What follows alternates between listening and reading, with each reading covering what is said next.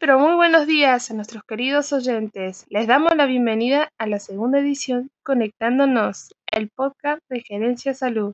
A continuación vamos a repasar las noticias más destacadas de la semana.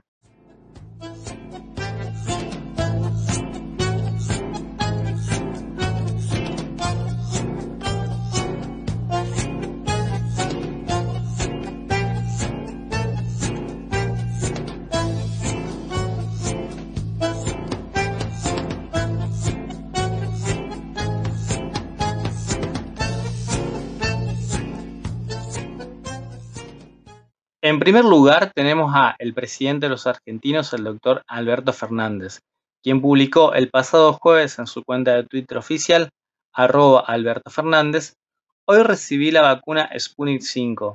Agradezco al Instituto Gamaleya por su labor científica, a quienes trabajaron para que llegue a nosotros y a todo el personal de salud de nuestro país, por su enorme compromiso. Vacunarse sirve para ser inmunes frente al coronavirus. ¿Qué postura tenés acerca de la vacuna? Déjanos tu comentario en nuestras redes sociales.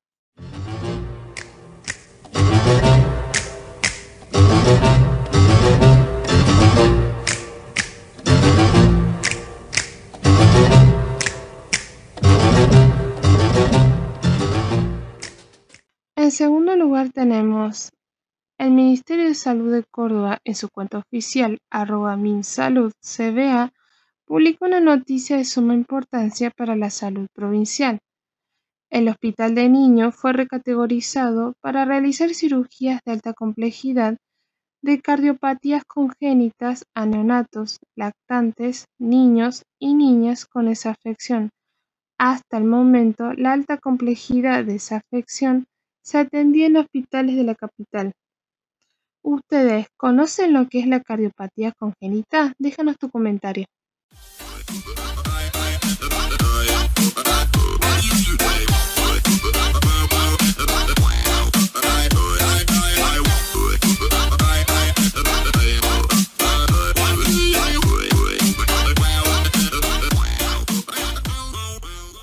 En tercer lugar, tenemos a las escuelas en Córdoba.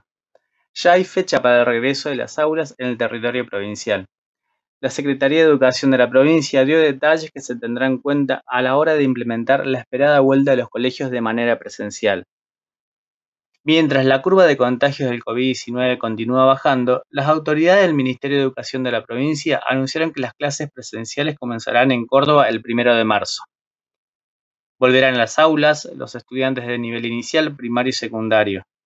Lo que aún no se sabe es si el regreso a la presencialidad será de manera parcial, es decir, por grupos reducidos, o de forma total.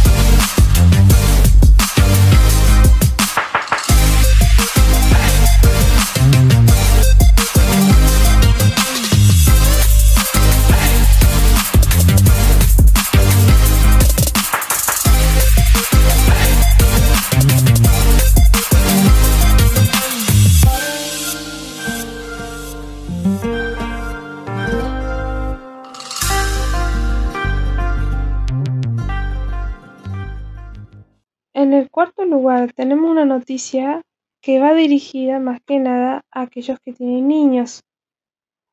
En la noticia se habla de una niña de 10 años que muere asfixiada en Italia tras participar en un desafío en TikTok. Murió asfixiada el miércoles en la ciudad italiana de Palermo Antonella, quien participó del llamado Desafío del Apagón. Se puso un cinturón en el cuello con el objetivo de quedarse sin respirar el mayor tiempo posible, mientras grababa la escena con su móvil en el baño de su casa familiar.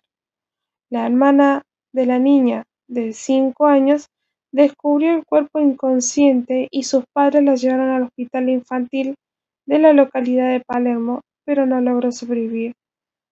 Compártenos tu opinión, ¿qué te parece que los niños usen las redes sociales y el uso del Internet. ¿Te parece peligroso?